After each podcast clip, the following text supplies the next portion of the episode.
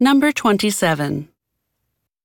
Outwaaien is a tradition that is popular in the Netherlands but can be done anywhere in the world.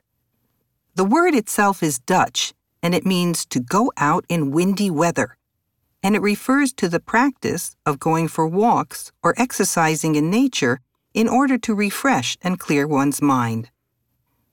Research shows that just being out in nature can relieve stress, enhance creativity, and improve focus. Question. Where does one do outwaaien?